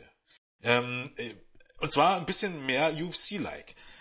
Letztendlich ist World Champion gleich World Champion. Ne? Mhm. Und die UFC ist es scheißegal, welche Gewichtsklasse du hast. Denn da ist es auch so, dass der Heavyweight Title nicht automatisch der größte Star ist sondern beispielsweise durch Conor McGregor. Ähm, ist es einfach so, ähm, dass die Stars im Grunde die Titel machen. Ne? Und nicht die Titel die Stars. Ähm, ist im Wrestling ja auch so. Ist natürlich auch ein bisschen kontrovers in dem Sinne, aber du hast halt den Punkt, dass wichtig ist, du bist ein World Champion und du wirst angekündigt als World Champion. Und ähm, okay, ich meine, Cruiserweight Champion ist ein bisschen schwierig, aber zu sagen, okay, du führst jetzt einen Light Heavyweight Title ein, ähm, wie gesagt, alles nicht auf meinen Mist gewachsen, alles auf Lance Storm Mist gewachsen. Ich fand es nur sehr, sehr interessant. Du wirst jetzt einen Light Heavyweight Titel ein und schickst diese Light Heavyweights äh, zu Raw. Und dann kannst du auch dort einen Chris Jericho reinstecken und einen Seth Rollins und einen Finn Balor, wie sie alle heißen, weil die fallen notfalls unter diese Kategorie. Und die Heavyweights lässt du bei Raw und die Cruiserweights, äh, Cruiserweights, die Light Heavyweights ähm, steckst du zu, zu SmackDown. Dann hast du verschiedene Gewichtsklassen in dem Sinne. Und du kündigst die Leute an, aber als fucking World Champion. Und mhm. du stellst nicht so heraus, dass es eigentlich ein Scheiß bedeutet, den Cruiserweight-Titel zu heißen, halten, weil du bist World Champion und das ist alles, was zählt. Es zählt nicht die Gewichtsklasse, weil ein Conor McGregor in, in dem Sinne ist genauso viel wert, ähm, wenn nicht eigentlich sogar mehr businesstechnisch wie ähm, in ein Gott, wie hieß der Heavyweight Champion im Moment? Äh, boah, äh, pff, oh, ähm, warte, ähm, Miocic oder so. Ich kenne mich mir verzeihen. doch nicht aus. Ja, ich auch, auch nur laienhaft. Ähm, ich glaube Miocic oder so. Dada 5000. Nein, Stipe Miocic, so hieß er. Stipe Miocic. Ähm, und der ist Heavyweight Champion und der ist deshalb kein größerer äh, Star als Conor McGregor, obwohl der im, im, im Fliegengewicht äh, oder im Federgewicht antritt. Das ist einfach nicht der Fall. Wichtig ist, du bist ein World Champion. Und so musst du promotet werden. Und das hätte wesentlich mehr Sinn gemacht, meiner Meinung nach bin ich wirklich der Meinung, als jetzt zwei Heavyweight-Title in dem Sinne, oder Universal-Title, allein der Name schon ist ja schon ein bisschen ekelerregend, ähm, aus dem Boden zu stampfen. Also einfach mal neue Wege gehen und sich wirklich mal beeinflussen lassen von einem Business, was noch viel besser funktioniert und eigentlich schon bewiesen hat, dass WWE in vielen Dingen, was man behauptet, businessmäßig Unrecht hat. Ne? PWW-Business ist tot und so, zwinker, zwinker. Ähm, UFC weist, beweist in dem Sinne, auch wenn es eine Sportart ist und nicht alles äh, eins zu eins übertragbar ist, aber dass das Ganze, diese, dieses Business, in dem auch WWE ist, im Grunde Star-getrieben ist. Wichtig ist, du hast Stars, die Persönlichkeit haben, die in, in oft gewinnen, ne? wohlgemerkt, äh, und die in das, was sie tun, gut sind. Und nicht 50-50 äh, Leute mit durchschnittlichen Charakteren. Ähm, und da finde ich einfach der Meinung, man hat sich keinen Gefallen getan mit diesen, mit diesen absolut künstlichen Titeln. Sondern wenn schon ein Titel neu, dann hätte ich das tatsächlich mal, hätte ich einfach mal was anderes versucht. Aber WWE steckt da drin, man ist da drin, das Heavyweights sind, ist das Einzige, was zählt. Und äh, deshalb ist es halt auch so, wie es ist. Kommen wir rück zurück. Deshalb war es für mich ein bisschen schwer, mich wirklich für dieses Match am Ende, also zumindest was den Ausgang betrifft, zu begeistern. Ich bin absolut zufrieden, dass Kevin Owens gewonnen hat. Und es war trotzdem ein sehr, sehr gutes Match. Für mich kein Match of the Year Kandidat, ähm, weil Hell in the Cell Matches haben es bei mir auch immer ein bisschen schwer in der heutigen Zeit zugegebenermaßen. Aber ähm, sicherlich das beste Match des Abends, sicherlich ein, ein, wenn man sich die Show angucken möchte, sicherlich das Match, was man sich auf jeden Fall angucken sollte. Gibt es an sich nicht viel äh, auszusetzen. Vieles hat ja auch einfach was mit dem Drumherum, mit dem Aufbau und so weiter zu tun. So sieht's aus.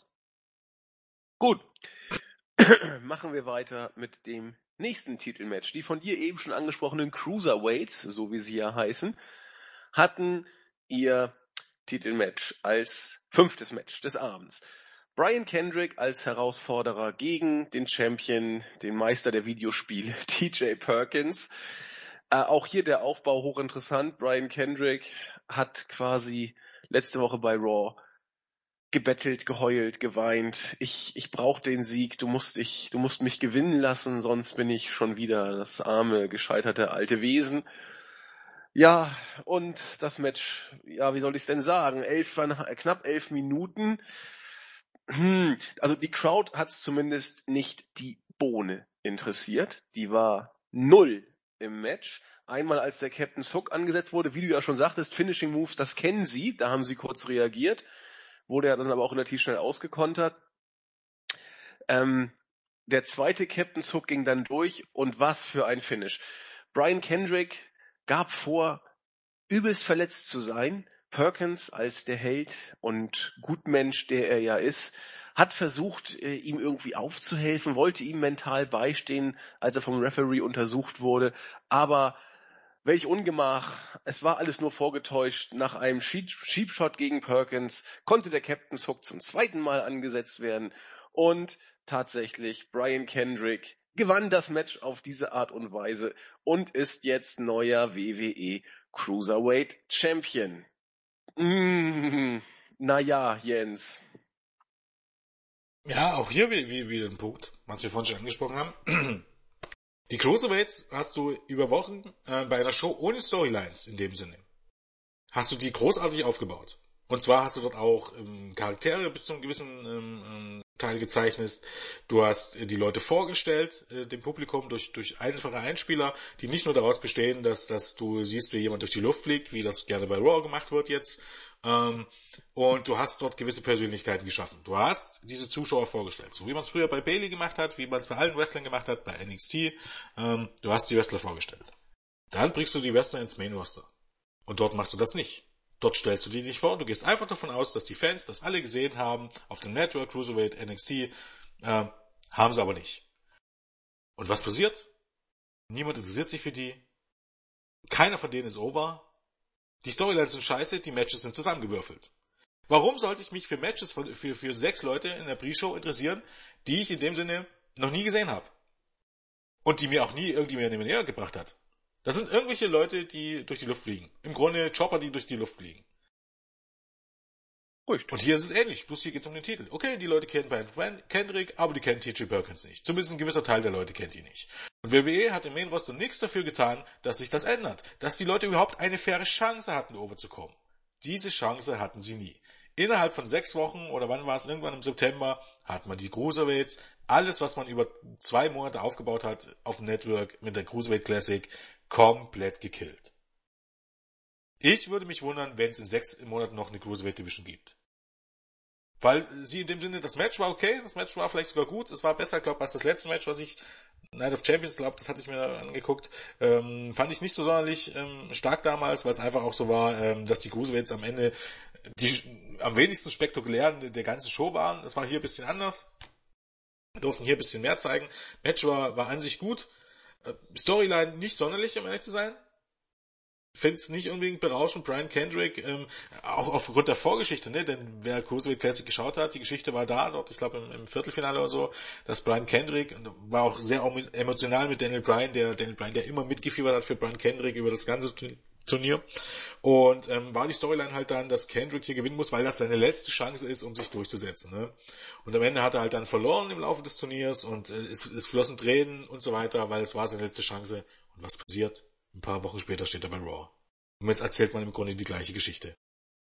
Wesentlich schlechter natürlich. Wesentlich unembitionaler, weil er plötzlich ist ein Heal. Unmöglich dafür, Sympathie aufzubringen.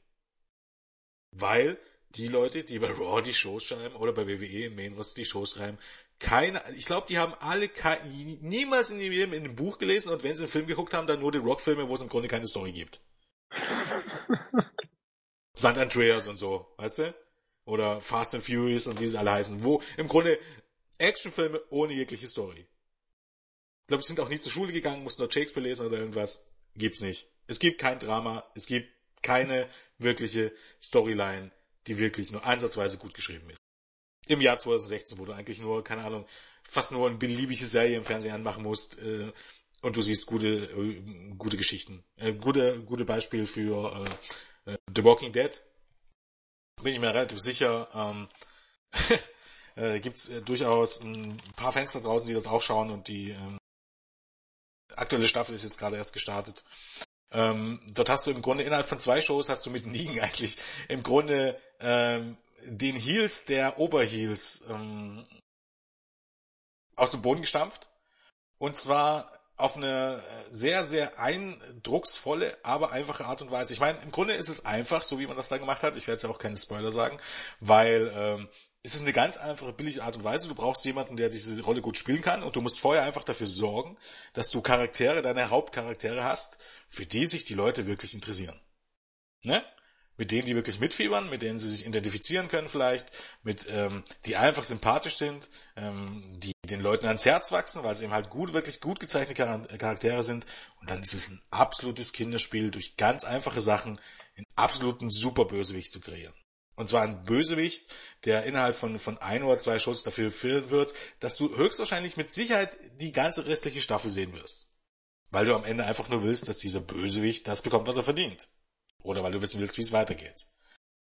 Es ist einfach. Man muss einfach nur wissen, was man tut. Und die eigentliche Ironie ist dadurch, dass eben WWE ja selbst sagt, wir machen Filme oder so. Wenn die wirklich Filme machen, dann machen sie, glaube ich, die beschissensten zehn Movies, die es, die es überhaupt gibt.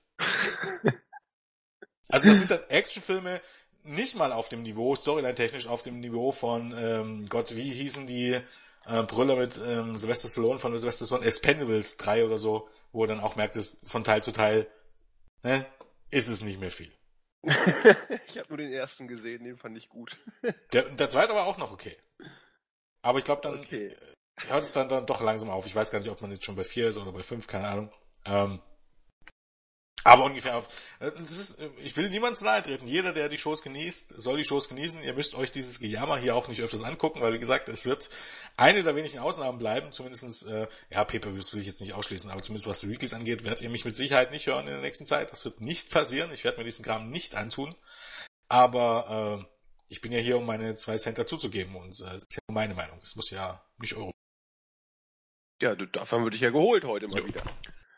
So sieht's aus.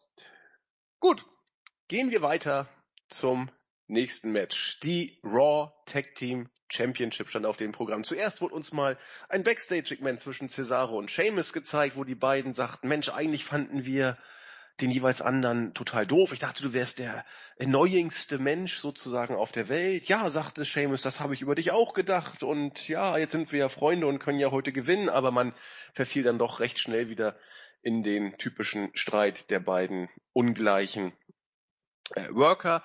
Und dann kam New Day an den Ring, haben das Übliche, was sie eben so machen, äh, erzählt. Reaktion fand ich schon, ja doch, waren verhalten, deutlich verhaltener als sonst. Aber wie Jens eben auch schon sagte, die bestimmten Lines, die das WWE-Publikum mitmachen soll, haben auch hier funktioniert. Na, also New Day Rocks und äh, Who hat das und das gesagt. Also da geht das Publikum steil. Wie Jens sagte, die wurden da entsprechend hinerzogen. Funktioniert bei New Day immer noch. Dann kamen äh, die beiden Gegner, Cesaro und Seamus. Erst Seamus mit seiner schönen keltischen Kriegermusik. Der war dann ziemlich genervt, weil dann Cesaro mit seinem komischen, was weiß ich, äh, Krankenwagen-Theme, immer noch fürchterlich das Ding, dann dazu kam. Ja, das Match, elfeinhalb Minuten, es war ein typisches New Day Tag Team Championship Match, muss man ja mittlerweile schon sagen, da sie ja jetzt seit, was ich, 430 Tagen oder so die amtierenden Champions sind. Äh, es war in Ordnung. Also ich war deswegen, mehr war es auch nicht. Ich war deswegen auch überrascht, weil tatsächlich Xavier Woods worken durfte, der seine typischen Signatures da auch gezeigt hat. Also sein, sein Dive nach draußen und sein äh, Springboard Elbow Job hat er auch äh, angesetzt. War alles in Ordnung. Äh, ansonsten lebte das Match von den äh, Spannungen zwischen Seamus und Cesaro. Die haben, glaube ich, irgendwie zwei Minuten am Stück sich gegenseitig jeweils wieder eingetaggt, nachdem der andere sich vorher eingetaggt hatte.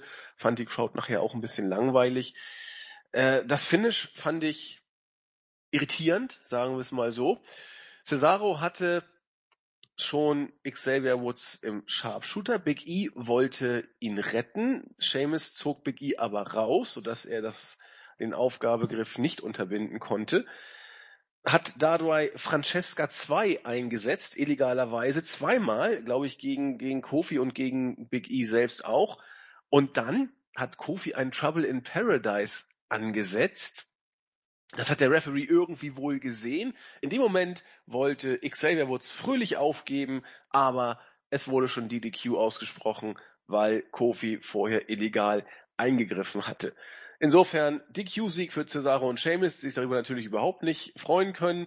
Äh, vielleicht mag da auch noch der Umstand eine Rolle gespielt haben, dass äh, Sheamus aus Versehen Cesaro mit einem Bro-Kick niederstreckte, der eigentlich einem der Kontrahenten galt.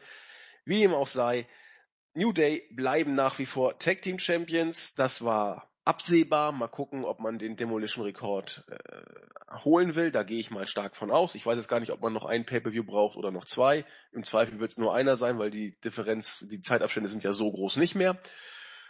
Ja, viel gibt's dazu sonst nicht mehr zu sagen, oder? Na, Jens hat noch ein bisschen mehr. No, ähm, Backstage-Segment erstmal dazu zu sagen, äh, ne, dass die beiden die jeweils nervigste Personen sind, die sie jemals getroffen waren, und ich kann das nur bestätigen, ja, sind sie. Cesaro in einem ähm, weißen Anzug mit rot, äh, mit, mit, mit großer Hose und Chemis in dem beschissenen äh, Cohen äh, ja, mit Pink Shirt, wo ich mir so sage, ich bin raus aus dem Alter. Ich bin, ich bin, ich hab WWE irgendwie überdauert. Ich kann mir diesen Kram nicht mehr angucken, es ist für mich alles nur noch peinlicher Scheißdreck. Muss ich ganz ehrlich sagen. Sorry, ist, ich muss es ganz einfach nur sagen. Es ist nicht anders. Es tut mir leid, aber es ist nicht anders. Unmöglich dafür irgendwelches Interesse aufzubringen. Darf man, dass sie rumbitschen wie kleine Mädchen. Haben sie, sehen sie immer auch wie kleine, wie kleine Mädchen aus, muss man ganz ehrlich so sagen. Oder wie kleine Kinder, den sie in einen zu großen weißen Anzug gesteckt haben. Oder in ein T-Shirt, für, aus ich weiß nicht welche Gründe, warum Heal jetzt äh, für eine ähm, ähm, Brustkrebskampagne ähm, Werbung machen muss. Erschließt sich mir hier nicht unbedingt. Muss aber offensichtlich sein, geht nicht anders. Ähm, ja, das Match an sich, ähm, auch hier wieder, Kommentatoren natürlich voll, oder, oder generell auch was Storytelling angeht, ähm, gruselige Leistung, weil eigentlich die Heat äh, des gesamten Matches oder des Finishes sollte auf dem Referee liegen. Oder habe ich da jetzt was verpasst? Ja, ich weiß es ehrlich Denn gesagt so nicht genau. So wie es geendet hat, war der Referee einfach ein absolut inkompetenter Vollidiot. Beim Finish hat der Referee nicht drauf zu achten, was draußen passiert. Macht nämlich auch gar keinen Sinn, weil sich nämlich im Finish gerade im, im, im Ring gerade das Finish abspielt. Xavier Woods ist im Sharpshooter und gibt auf. Der Referee lässt sich aber ablenken dafür, was draußen passiert und disqualifiziert den New Day. Er bestraft den Day, während Xavier Woods aufgibt. Was wäre denn wohl die größere Strafe? Eigentlich hat er sie nicht bestraft, sondern belohnt, denn sie hätte den Titel in diesem Moment verloren. Richtig. Äh, diese DQ macht keinen Sinn, weil sie den Titel verloren hätten. Aber der Referee interessiert sich natürlich nicht dafür, was im Ring passiert, sondern was außerhalb passiert ist. Und lass mich nicht lügen, weder die Kommentatoren sind drauf eingegangen, noch waren Cesaro und Sheamus sauer auf den inkompetenten Vollpfosten von Referee. Der hat ihnen das Match gekostet. Die müssen nicht sauer aufeinander sein, die hätten den Referee umnieten müssen. Aber äh, also von der Idee ja ganz nett gemacht, ne? So hätte man es erzählen können, aber man will erzählen, wie Cesaro und Sheamus sich streiten wie zwei kleine Bitches. Damit wir dann irgendwann die Fortsetzung der Best of Seven Series sehen, die Cesaro äh, mit 5 zu 3 gewonnen hat und die am Ende unentschieden ausgegangen ist. Ne? Denkt man einfach mal darüber nach. Ist ja auch so eine Meisterleitung des Storytellings. Es steht 2 zu 0 für Cesaro, dann setzt man eine Best of Seven Series an, die keinen Finish hat, und dann steckt man sie in ein Take-Team und dann hat man einfach 80.000 Matches gegen den New Day. Denn so viel sind es bisher genauso. Und es wird weitergehen. Auch kann man wirklich daran Stephanie McMahon sich hinstellen, wie toll die Storylines sind, die WWE da kreiert. Ja, die sind erwachsen. wirklich, bekommt man einfach nicht genug davon. ja, wenn du es einmal angeschaltet hast, willst du immer mehr. Ja. Und da war das Match, wie gesagt, nicht unbedingt schlecht deswegen, aber ja, ne? Ist auch so, so eine Sache. Mittlerweile im Jahr 2016, was ja eigentlich eine gute Sache ist, gibt's im, im Wrestling-Universum, egal wo man hinschaut, solche Matches en masse. Da kannst du eigentlich im Grunde, egal wo du anschaltest, CML, ähm, Euro Wrestling, also Progress, äh, Revolution Pro, WXW, egal wo du anschaltest, ähm, findest du sowas ohne größere Probleme. Ist nichts Besonderes mehr. Und wenn dann die Storylines dermaßen sacken, boah, ne? Harter Stoff. Ja, heiliger Strohsack, das ist für manche starker Tobak. So sieht's aus. Na gut, aber das Tolle ist, wir sind fast schon fertig. Es steht nur noch ein Match auf dem Programm. Der dritte Main Event gewissermaßen. Bailey, äh, Bailey bin ich völlig gestört. Ich meine Charlotte gegen Sascha Banks. Sascha Banks mal wieder äh, bei Raw den Titel geholt sollte gegen die bei Pay-per-Views nach wie vor ungeschlagene Charlotte ihren Titel verteidigen. Die Entrance machte schon einiges her. Charlotte als Queen wird von vier starken Mannsbildern auf einer Trage und einem Thron hereingefahren, äh, getragen und präsentiert sich dann im Ring. Sascha Banks macht das alles ein bisschen äh, mit Style, hat sich zu ihr den Klängen ihres Teams in einer Limousine oder was das da war, reinfahren lassen mit Security. Beides relativ äh, aufwendig inszeniert.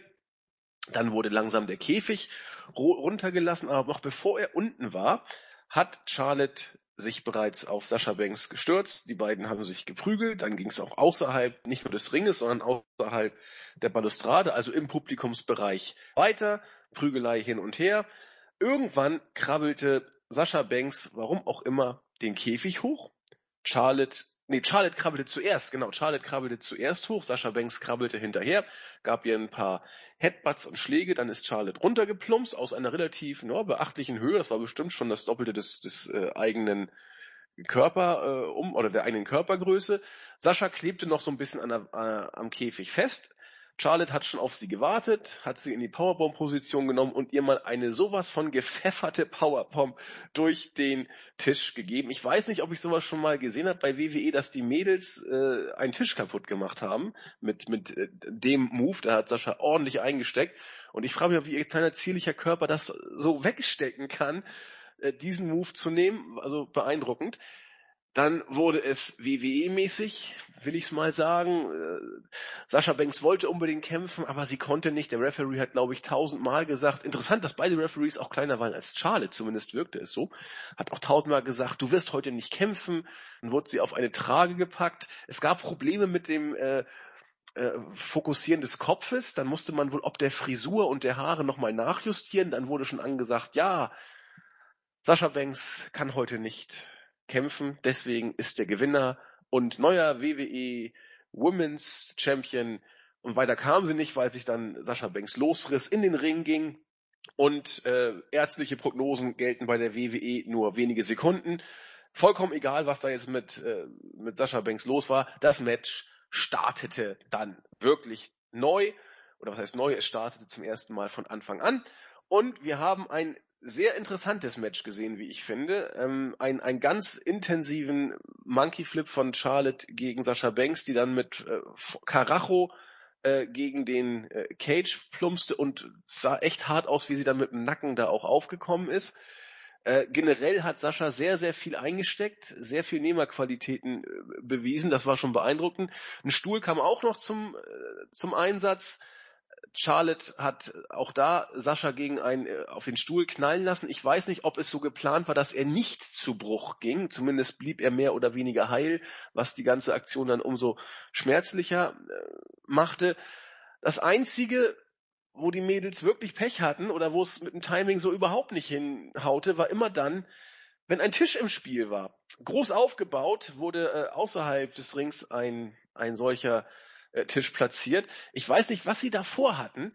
Zumindest ging es übelst nach hinten los. Sie waren schon auf dem obersten Seil. Sah ich fast denke, so aus. Ich denke, es sollte einfach so werden, äh, Charlotte sollte hier einen Superplex ansetzen gegen genau. äh, Sascha Banks und Sascha sollte sich wehren und sie dann einfach vorm Seil dort, also von dem praktisch von außerhalb des zweiten Seils, ne, dort wo Sascha stand, durch den Tisch. Besser wäre es gewesen. Aber Charlotte ist abgerutscht, war stand auf dem Ring Apron und wurde dann halt von da dann runtergestoßen und das wirkt dann halt nicht mehr sonderlich spektakulär. Nee, da gab es auch eher verhaltene Reaktionen vom Publikum. Ich meine, einige Buchfe gehört zu haben. Naja, so weit muss man da nicht gehen, aber der Move war definitiv verbotscht, das kann man schon so sagen.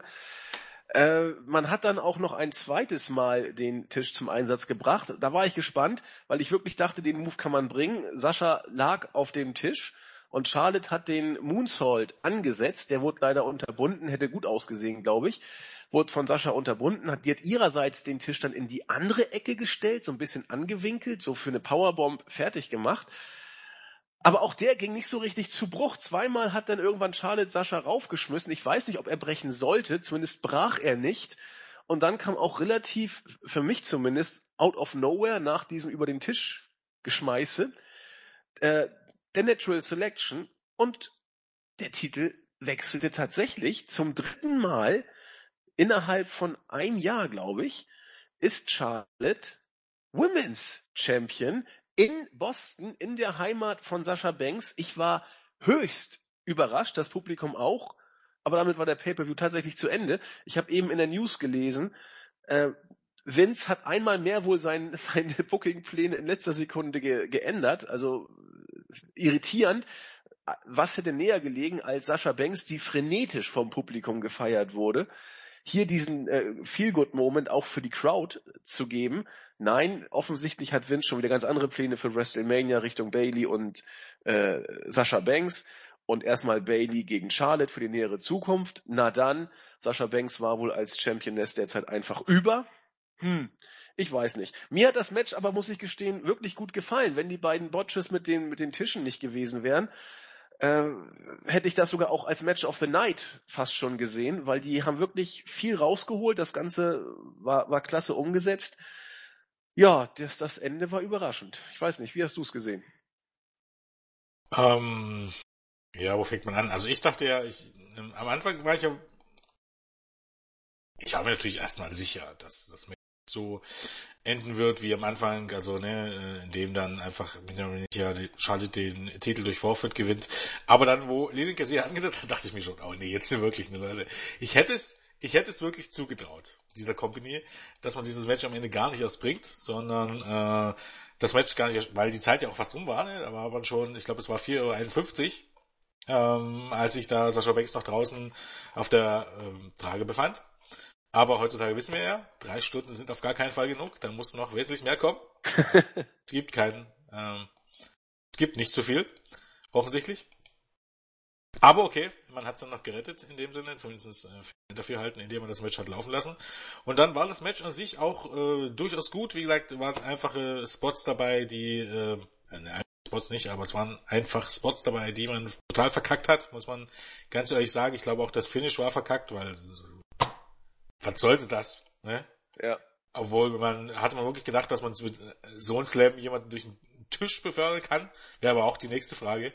Ähm, sah für mich nicht so aus, als wenn das, da jemand eine Chance bestanden hätte. So schwer ist Sascha nur auch wieder nicht. Oder so instabil die Tische.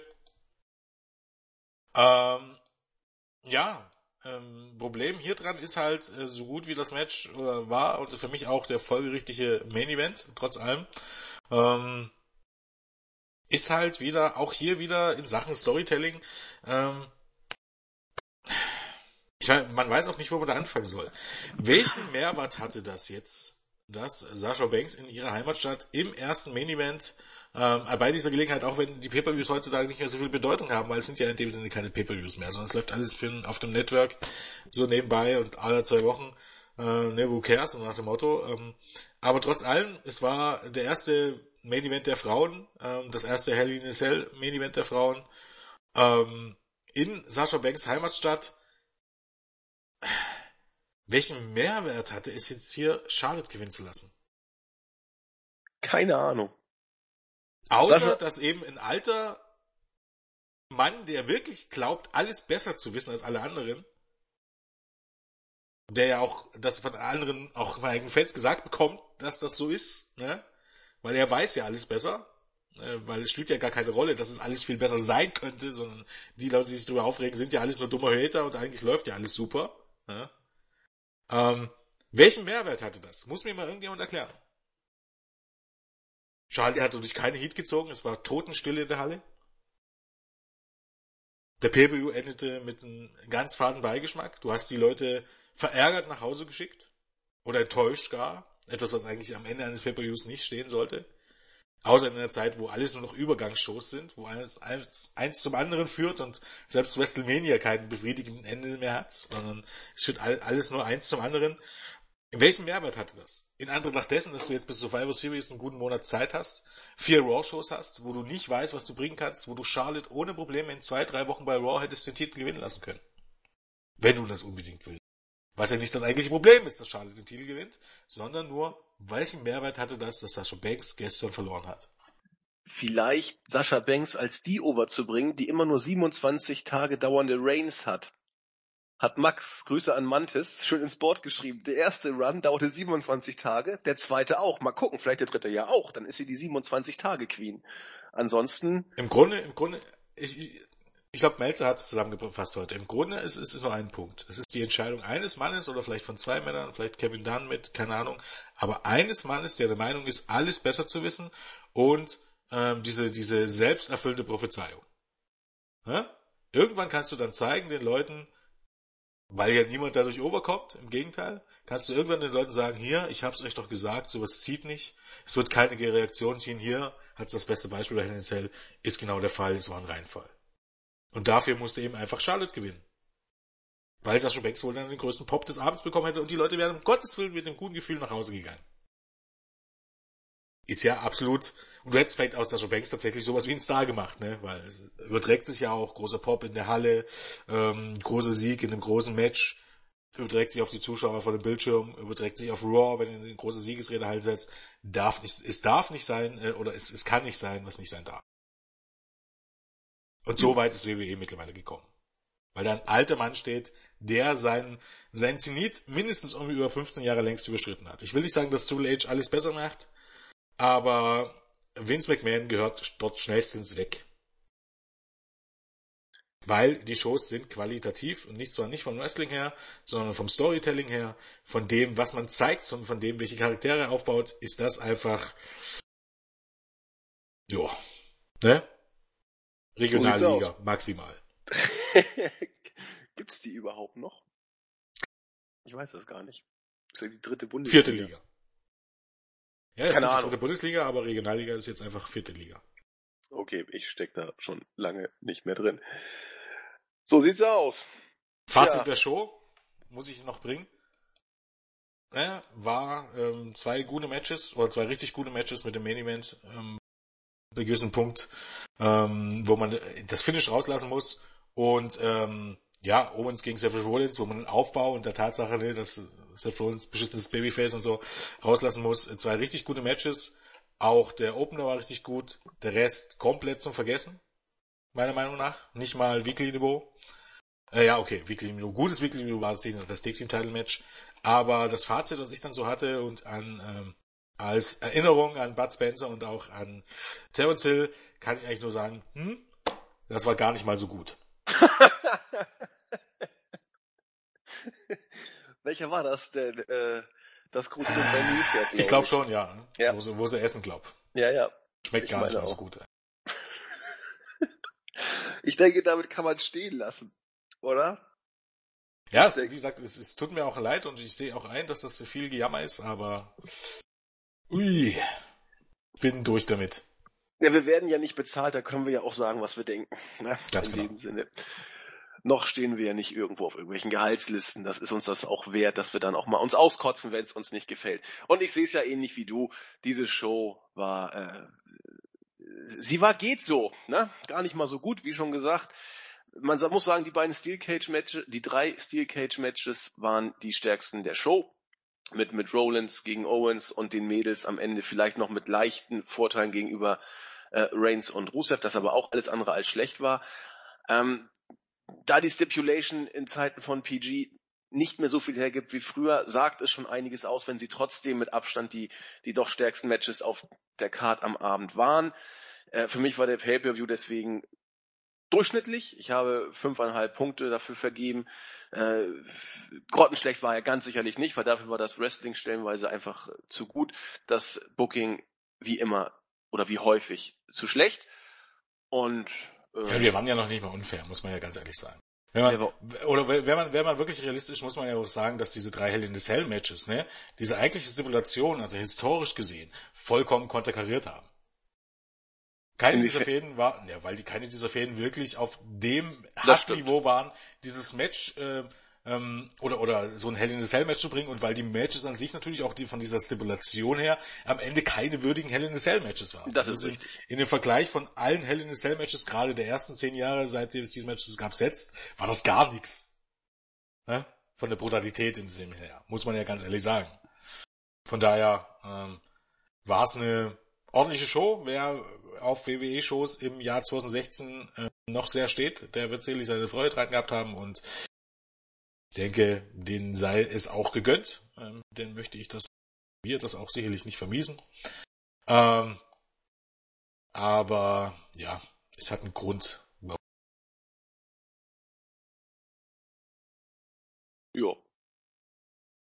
Nu ist Jens irgendwie weg. Nee, da bist du. Alles gut. Nö, ich bin doch da.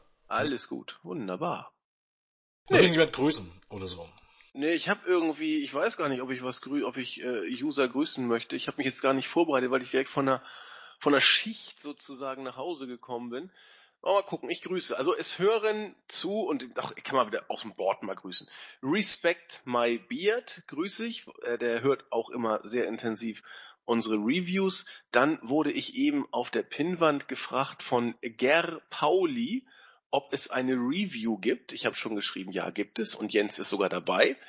Äh, Reaktion ist auch schon da. Geil, freue mich schon drauf. Also äh, man freut sich sehr, dass Jens dabei ist.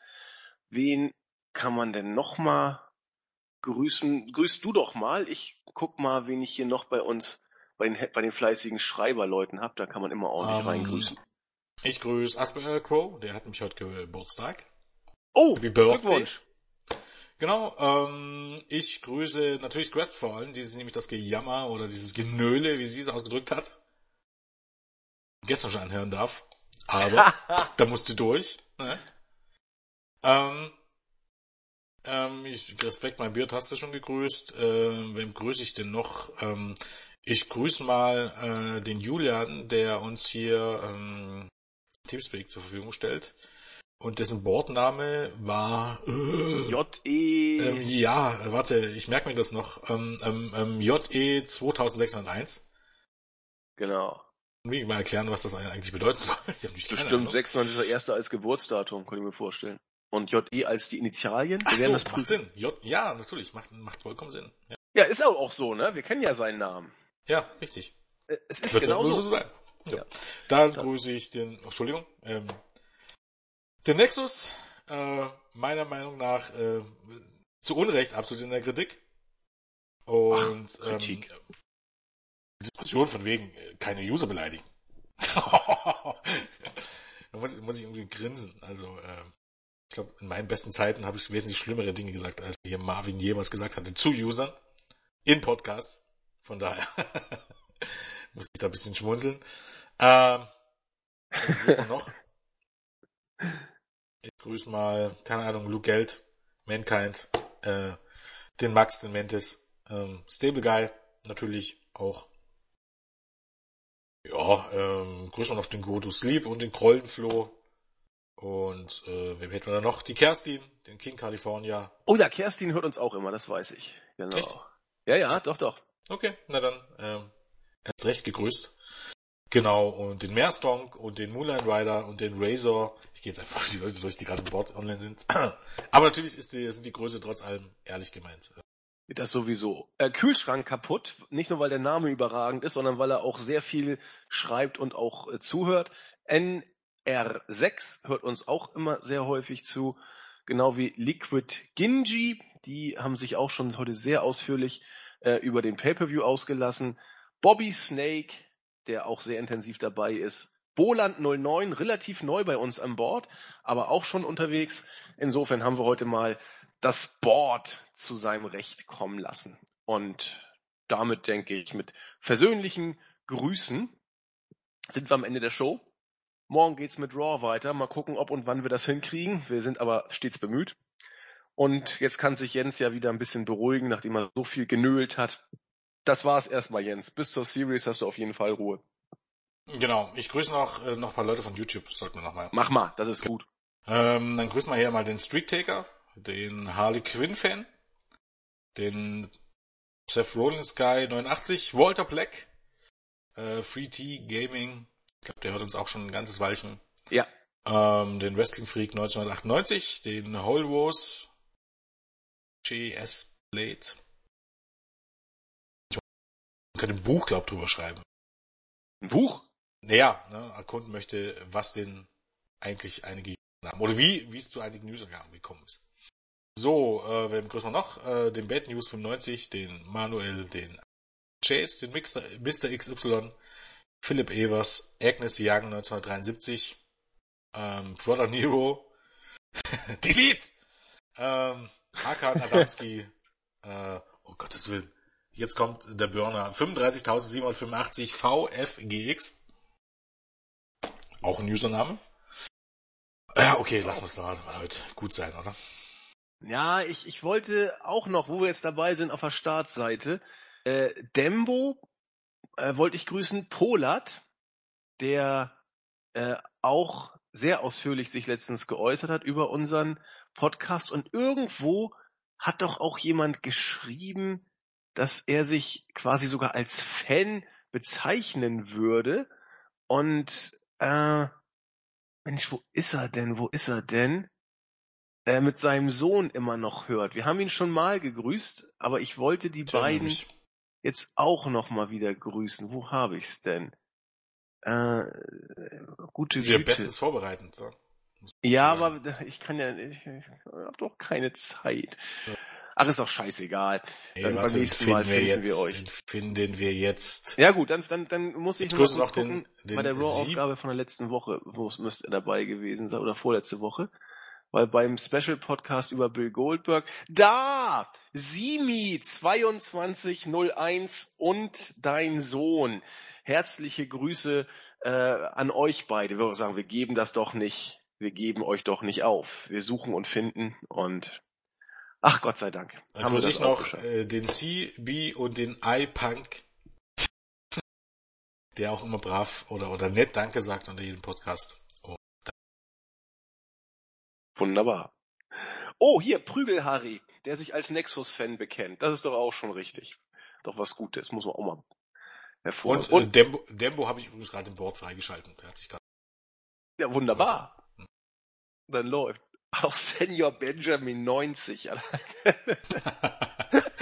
Senior Benjamin. Ah ja. Gut dann haben wir es für heute durch. Wir wünschen euch eine schöne Woche. Bleibt gesund, bleibt munter und uns gewogen. Äh, und bis zum nächsten Mal. Tschüss. Tschüss.